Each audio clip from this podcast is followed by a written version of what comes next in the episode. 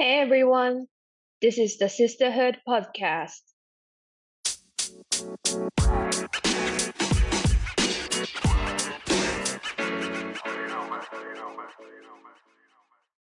こんにちは。シスターフードポッドキャストへようこそ。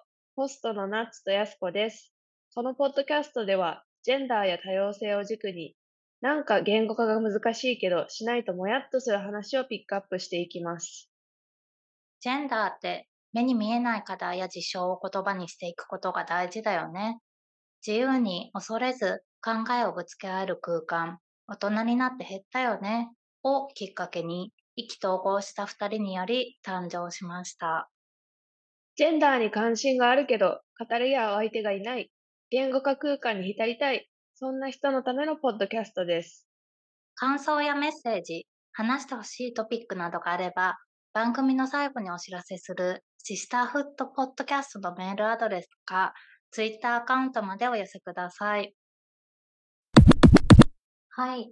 では、今回は第12回目ということで、また近況報告から始められればと思うんですけど、ナッツは最近のインド生活はどうですか？インド生活はね、雨季なんかモンスーンシーズンに入ってきて、あの、うん蒸し暑いというか、なんかちょっと、あの、マイルドなサウナみたいな感じで、家が。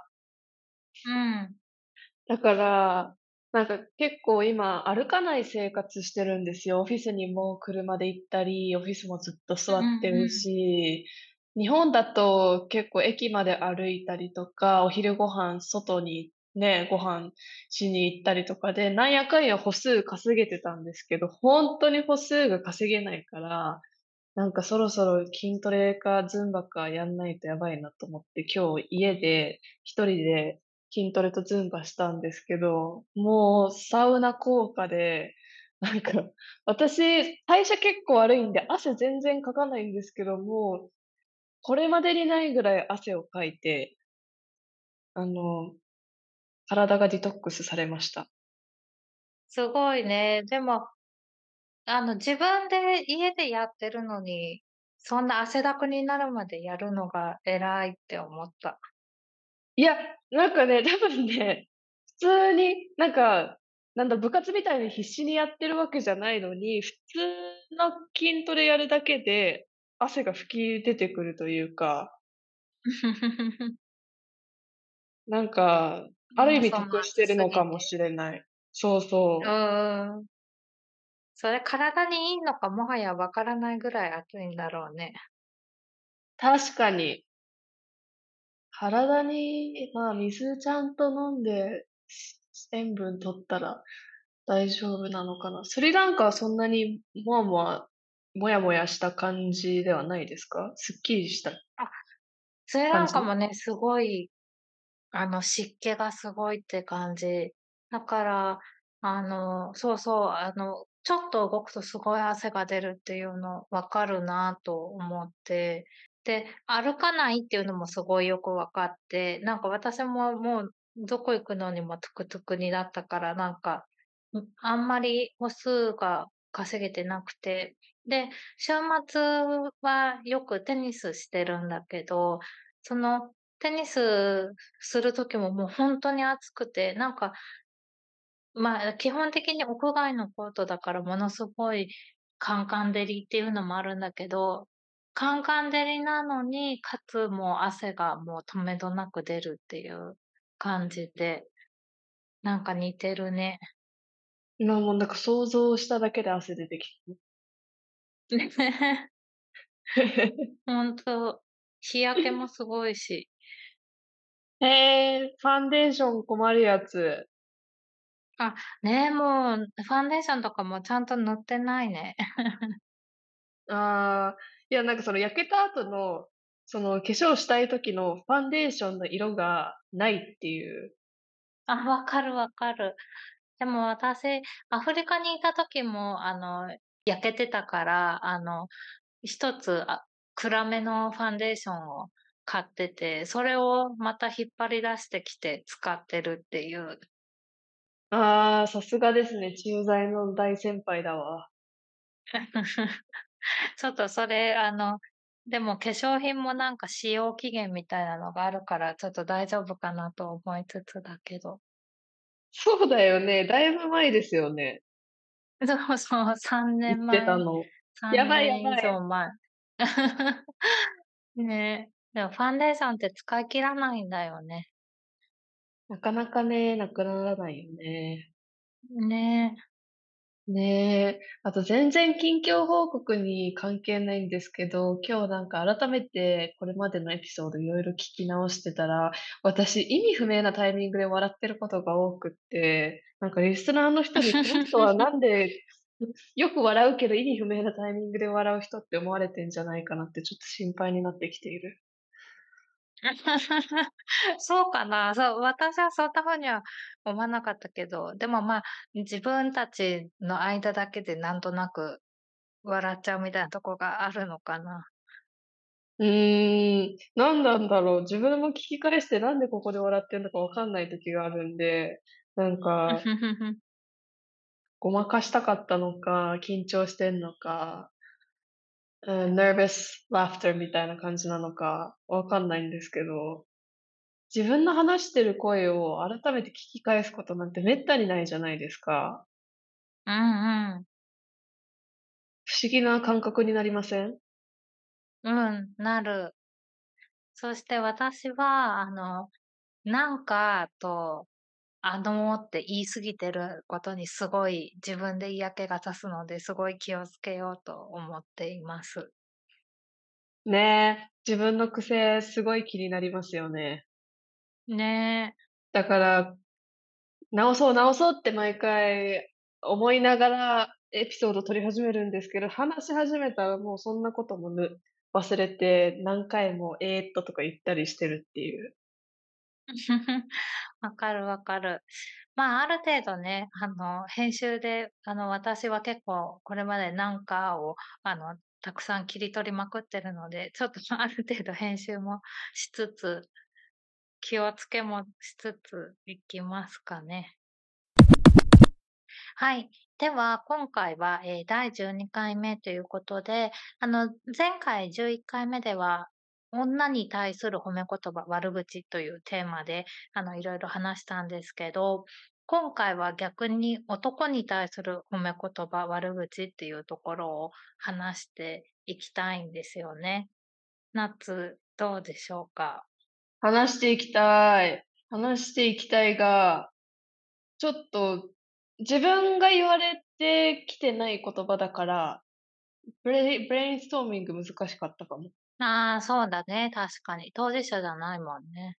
そうそうそう、当事者じゃないし、私、妹がいるんですけど、妹しかいないんで、なんか意外とその、まあ、学校とか職場にもちろんメンズいるんですけど、なんか身近にあんまいなかった生活というか、学校とか特に、もちろんクラスの中にいたとしても、結構その中学校、高校の時って、まあ、自分と同じアイデンティティの人と一緒にいることの方が多いじゃないですか。うんうん。だからあんま、パッとは出てこなかったんですけど、でも男気ってよく言いますよね、日本。男気。あるね、男気ね。男気って何？なんか、結構。ニュアンスで使ってるけど、わあ、男気？みたいな。うんうん。男性にも女性にも使うよね、男気って。確かに。女性にも言うのか、男気って。うーん。やっぱすごいいい意味で、やっぱなんか度胸があるとか、勇敢で勇気があるとか、なんか前に出てエネルギッシュに何かやるみたいなイメージがあるかな。あるよね。あとなんかこちょっと犠牲を払って人に尽くすみたいな感じですよね。ああ、ああ、そういうのも、あ、ヒーロー的な感じかね。うん、ヒーロー的な感じ、あるある。なんかみんみんなを守るぜじゃないけど。うんうんうん。あるかも。あ、どういう時に言ってるかなと思って、なんかおごってもらったき時とかかな。おごってくれた人が男気がある？ちょちょ、小さすぎ？スケールが。確かにそういう時も、ま、あるのかな、なんかそれで持ち上げるみたいなね。あるかもね。関ね。連して他に何があるかな？うん、なんか似たような感じで、男前とかも言うかなって。ああ。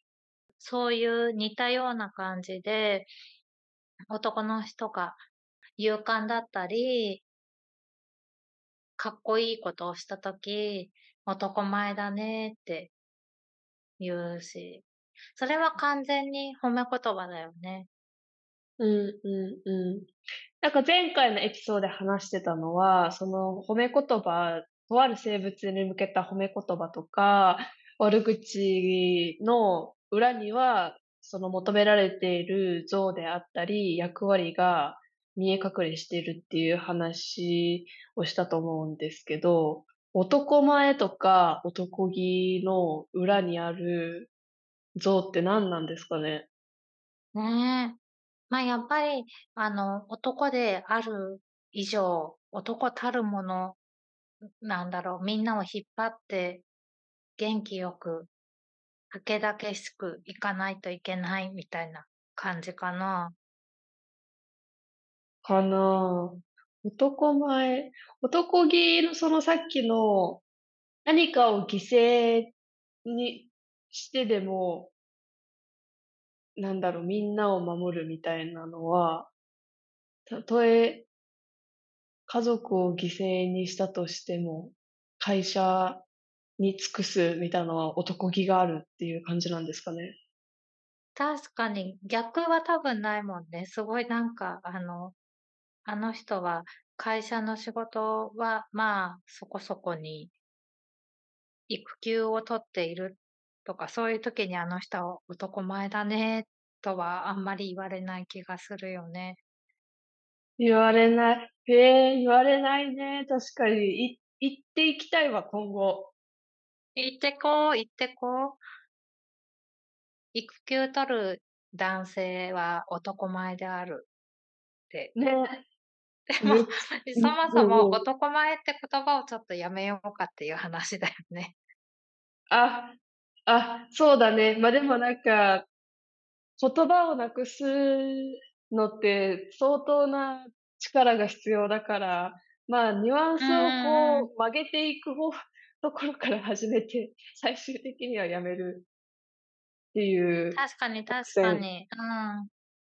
そうだね、私もそうだね、その言葉の成り立ちとかで、あの、成り立ちはこうだから絶対この言葉はダメみたいに言うのは、あんま現実的じゃないなって思うから。そうだね、あの、その言葉自体を否定するっていうよりは、使い方とかを変えてって、徐々に変えてくって感じかね。そう、だから、職場であの、育休取りますっていう人がいたら、男前ってめっちゃ褒める。ね、叫びたいね。叫びたい。うん。でも、どうしてもやっぱそのこういう褒め言葉の裏にどういうジェンダー規範があるかってことを考えると、まあ、なんか、その男前とか男気とかそういう言葉ってすごいやっぱ、褒め言葉として完全に褒めてるように使われているけど、この前のエピソードの時に話したみたいに、女性女っていう言葉を使う褒め言葉って、すごいあの、ネガティブな言い方をされることがすごいある多いと思って、そのこの前話してたみたいに女だねとか言うと、なんか妙にあの、その人のなんか性的な部分を引き出そうとしてるような言い方だったりあと、ま、女々しいとか女みたいみたいな風に言われることって、なんかすごいネガティブな印象なんだけど、それが男がつく言葉になると、基本的にはすごい褒めてる感じになるのっていうのが、そこがまずすごい不平等だなって改めて思ったんだよね。ほんまやね。いや、ほんまやわ。ひどくない？それ。ね、なんか、侮辱する。まあでも確かに、その、帰国子女って言うじゃないですか。うんうんうん。帰国子女ももともとその差別用語というか、あの、完全な日本人じゃない人を指す言葉っていう、そこになんかやっぱ女、子供って入ってて、女と子供っていうのは、もともとそういうニュアンスの言葉、誰かを否定したり、を下げるための言葉に使われがちですよね。ああ、そうだね。国子女は、その、死の方に男子が入ってるって意味で使われてるのかなって思ってたんだけど。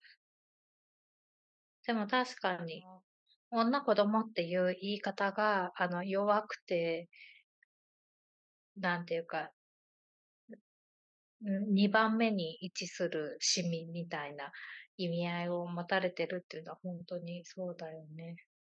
うんうんうん。だから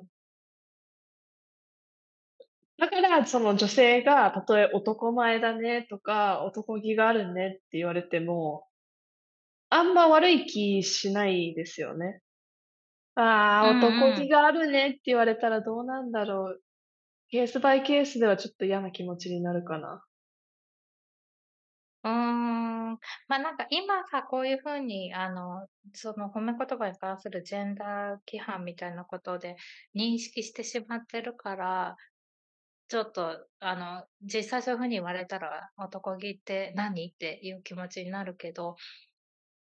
でも、うーん、例えば私があの、営業で仕事してる時に「男前だね」って言われたら、ただ純粋に嬉しかったと思うね、やっぱり。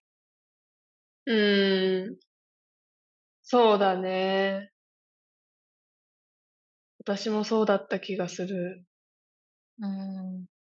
今言われたとしても、絶対に悪気ないんだろうなって思うしね。ま、言いたいことは分かるっていう感じはするよね。うーん、いや、今言われても、う「男前だね」って言われたら嬉しいかも。だって、それは、なんか「強いね」とか、なんかかっこいいねっていう意味として捉えると思う、そう私は。そう。そうそう、実際に絶対そうなんだよね。女だねって言われるのとは全然違う意味だよね。全然違う、なんでこんなに違うの？ねえ、ひどいと思う。だってさ、結局さ、じゃあその男性が言われる悪口でさ、女がくっつく言葉ってあるじゃないですか。うんうんうん。女々しいとかさ。うん。ね、なんかさ、時々さ、女の腐ったようなやつみたいな言葉あるよね。口頭で言ってる人には出会ったことないけど、結構文章とかだと見るなと思って。え？どこで？ツイッター？あ、しまさない。なんだろう、もうちょっと一昔前かもしれないけどあいつは女の腐ったようなやつだみたいな言い回しがあるんだよね。え、どういう意味？うーん、だだからそもそも、うあの、おん女々しくてなよなよしてるよううん。な男の人に対して、さらにそれが腐ってるって言うって意味だから、もうほんとに侮辱の上の侮辱って感じだと思うんだけど。今、Google で引いてみたら、ぐずぐずしていて、優柔不断な男をあざけてあざけっていう言葉って出てきた。ね、ひどい話だよね。え、ひどくない？女の人がぐずぐずしてて優柔不断っていう、なんか遠回しに女性まで攻撃されてるっていう。そうそうそう。だからそもそも女っていう言葉に侮辱的な意味が込められてるから、こういう言い回しが成立しちゃうっていうことだよね。めめしいもそうだよね。似たような感じだよね。なんか女みたいやな、みたいな。ねえ、めめしいのさ、あの中に含まれている意味を考えるにつけ、女女しいでそれそういう意味になっちゃうっていうのが本当にひどすぎると思う。あとさ、今思ったけどさ、あの、チンコついてんのか？みたいな。あるね。でもそれも遠回しに、なんかその、女女かよみたいな。そうだね。で、まあ、そうだよね。男らしさがないってことを言いたいってことだもんね。そうだよね。そういうのがそういうのが言われる場面っていうのは、結局どういう場面だろうね。まあ、度胸がないとか、人前で泣くとか、そういう男性としてはふさわしくないと思われる行動を取ったり、取らなかったりした時のことだよね、きっと。ねえ。でも、めめしいって、ちょっと今パッと出てこないな。いつ使うんだろう。うーん。なんかね、女性が言うイメージはつくんですよね。あ、女性が男性に対して？うん。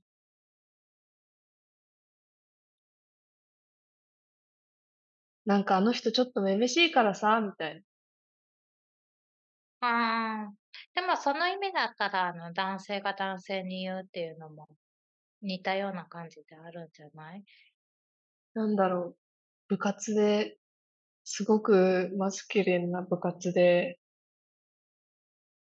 筋トレについていけなくって、泣いてたら、お前は女か？みたいな。そんなめめしいやみたいな。うんうん。そんそういうのある気がする。あとなんとなくさ、あの、なんとなく、これは完全にジェンダー規範だけど、女性の方が文句を言って、男性は文句を言わずに、なんか胸に秘めるみたいな規範があると思うから、なんとなく、あの、会社とかで会社の組織についていろいろ文句言ってたりする人がいると、めめしいとか言って、レッテル貼ったりもあるかなと思った。それは100%あるね。うーん。確かに、なんか、言葉にして嘆く、嘆いちゃいけない感じしますよね。そうだよね。でも実際はなんか何かの解決方法のために言おうとしてるかもしれないけど、そう言われがちだよね。うん。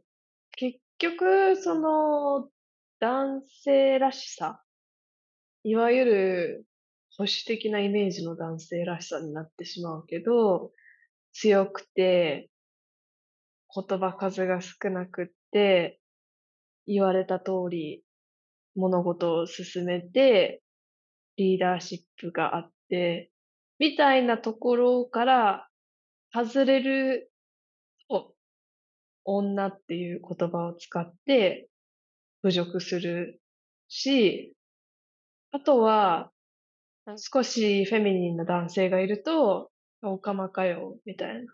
お姉ちゃんと。うんうん。言うよね。なんかその、女らしさ？フェミニンさに対する恐怖心、すごいありますよね。ああ、そうだね。特にその、男性のマスキュリニティが強い社会で、ホモソーシャルな社会で、なんて言うんだろう。ちょっと女性らしい男性をすごい叩くみたいな風潮あるよね。女性らしいって、あの、あの、今また悪い意味で使っちゃったけど、なんとなくその男性の規範から外れる人を叩くっていうのがあるよね。何をそんなビビってんだろうって思う。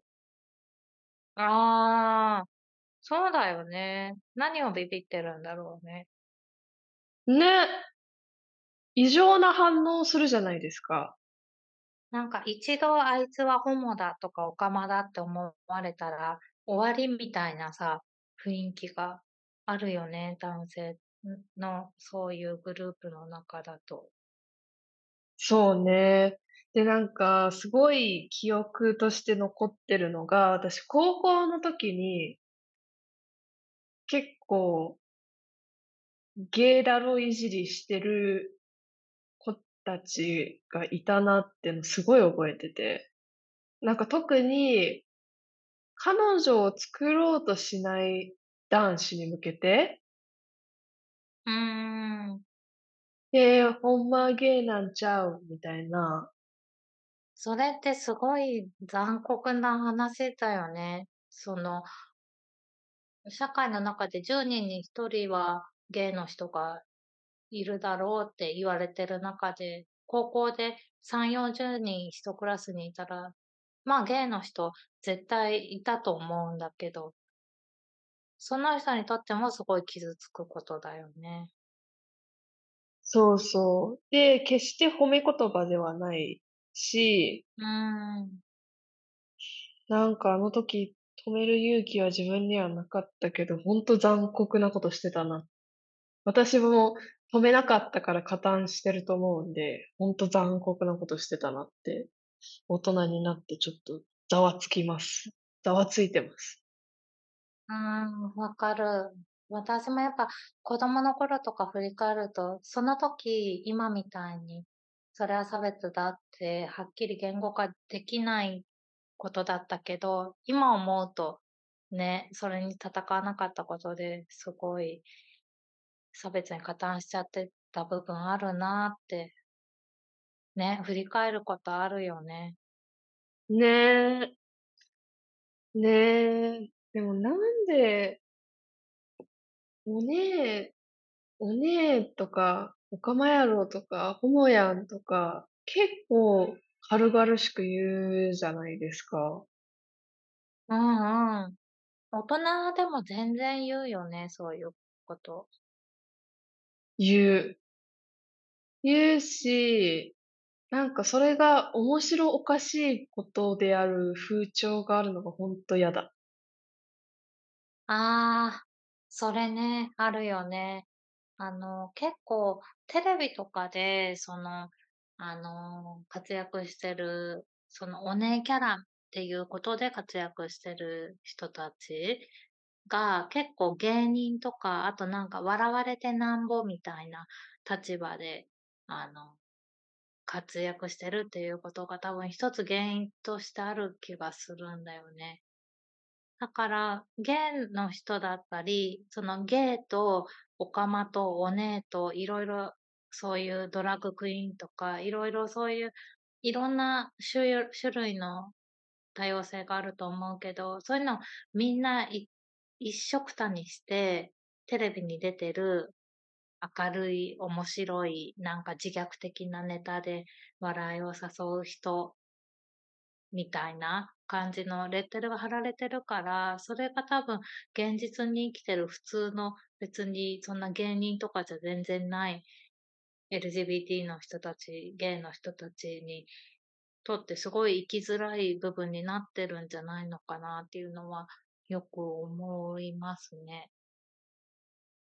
ねえ。しかもさ、その、セクシャルマイノリティに入らなかったとしても、フェミニンな男性だっているし、そういういわゆるフェミニンと言われる行動だったり、例えば化粧が好きとかわからないですけど、まあ女性、女性に紐づけられやすい化粧とか料理とかが好きっていう人も自分を出しづらい環境じゃないですか。その、そのレッテルを貼られるのが怖いからこそ。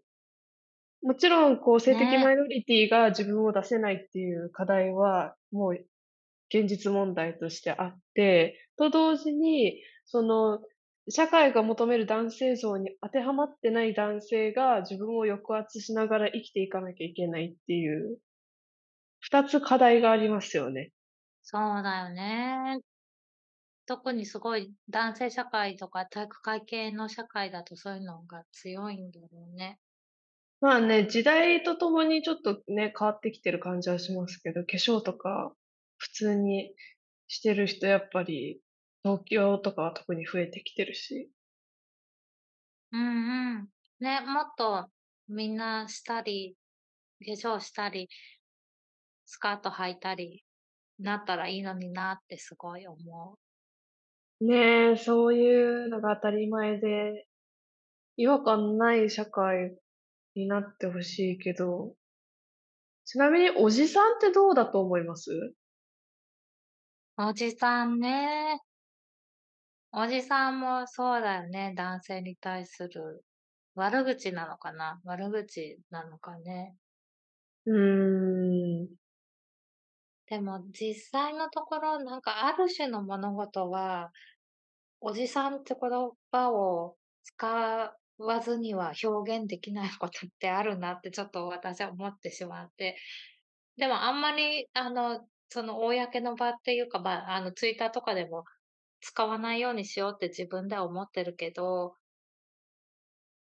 でも本当にその、おじさん、あの、年齢、ある一定の年齢の男性以上のおじさんっていう意味じゃなくて、いわゆるかっこつきのおじさんっていうことが、社会に及ぼしてる影響みたいな話をするとき、おじさんって言葉はすごい使いやすいなって思ったりするけど、ナッツはどう？わかる。なんか精一杯の抵抗って感じ。ああ。精一杯の抵抗？精一杯な抵抗？なんか日本、日本語おかしいけど、なんか、力がない人が頑張ってひなり出した抵抗がおじさん。あ、うん。そうなんだよね。まあ、そういう、あの、やっぱ何か抵抗するときは、その共通言語みたいなのが必要だからね、わかりやすい言葉だよね。そうそうそう。多分、そのおじさんっていう言葉を使われたからといって、あの、まあ、その、ある一定年齢以上の男性がみんなそれに対して、その、オフェンシブに取る必要はないっていうのは、あの、多分、まあみんな分かっているのかなと思いつつも、でも、それで多分、いや、わ、まあ分かるのは難しいか。多分それで傷ついてる一定以上の人たちもいるから、なんか、まあ、ある意味、慎重にはならなきゃいけない部分でもあるよ。そうだね。でもさ、女性ほど年齢、若さの価値って置かれてないと思うんだよね。うんうんうん。あるね、それは。だから若いことが価値とされてる女性がババアって言われるのと、そこまで若さの価値が関係してこないおじさんがじじいって言われるのは、なんか痛みが違う。うん。その大前提は確かにあるね。うん。で、それを聞いてると、やっぱ、あの、テレビとか見てると、おじさんと若い女性の組み合わせばっかりって言いたくなっちゃう、やっぱり。うんうんうんうん。テレビとかバラエティ番組でもやっぱツッコミで、おい、クソババアみたいな。うんうんうん。はよく聞くよね。ねえ。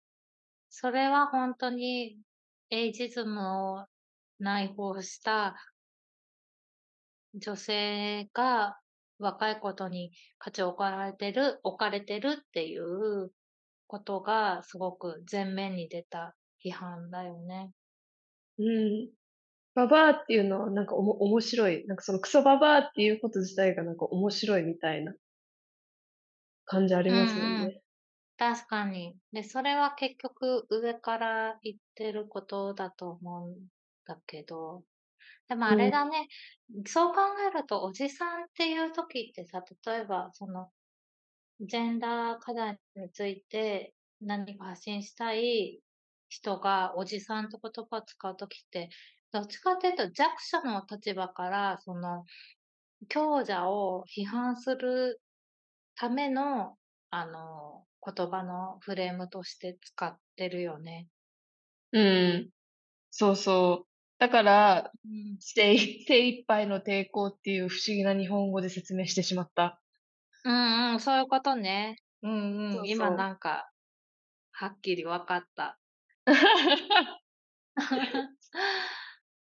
そうだよね。要はそのなんか、例えばなんか、女性活躍のために、あの、頑張る企業のトップたちみたいなところに、もう、中年男性の顔ばかりが並んでる時に、おじさんばっかりって批判するのは、やっぱりそれは弱者の立場からってことだよね。そう。そうなんです。うん。だからそういう意味で、その男性が女性をババアっていうこととは、あの、同列、同列では絶対に語れないことだよね。そうね。まあ、でもちょっと自分が年取ってきたら、意味も変わってくるのかもね。それは自分が年を取らないとわかんないけど。やっぱまだ、私の年齢と、その権力を持ってるおじさんたちとの年齢差があまりにもあるから、おじさん。マジおじさんばっかっていう言葉が、なんかこう、ささやかな抵抗として使ってるけど、自分もその言ってるおじさんたちの年齢になってきたら、なんて表現するのかは気になる。そうだね。それもあるよね。あの、今だって、そまあ、20代、30代の人たちがおじさんっていうのと、あと、同時に、あのー、もうちょっと上の年齢の女性たちも、なんか、おじさんばっかりで嫌だよねって言ったりもすると思うし、で、同時にあの、自分がおじさんだと自覚しながら、おじさんを批判する、あの、男性とかも出てきてると思うから、そのおじさんって言葉がすごいなんか、いろんな意味合いを持って、いろんな場面で使われるようにはなってるかなって思うね。うんうんうんうん。確かに。まあ、ちょっと悩みますよね。私もおじさんばっかっていう時に、やっぱ自分が大切な人も入ってくるというか、うん、批判したい対象じゃない人にも使う言葉だから、悩みはしますね。そうなんだよね。自分はその人のことを批判の対象に含めてないって思っても、周りがどう取るかがわかんないから、そこがね、ちょっと考える必要があるとこだよね。まあでも、今日の一番の発見は、メンズに対する褒め言葉は男っていう言葉がついて、メンズに対する悪口や、まあ、差別的な発言は女っていう、あの漢字がつくっていう、なんともゾゾゾな発見でした。ゾゾゾですね。感想やメッセージ、話してほしいトピックなどがあれば、シスターフードポッドキャストのメールアドレス、シスターフット .pc.gmail.com までお寄せください。スペルは sisterhod.pc.gmail.com です。また、ツイッターのアカウントもありますので、そちらもぜひフォローやリツイートしてください。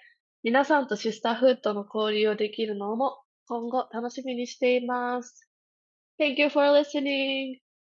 またねまたね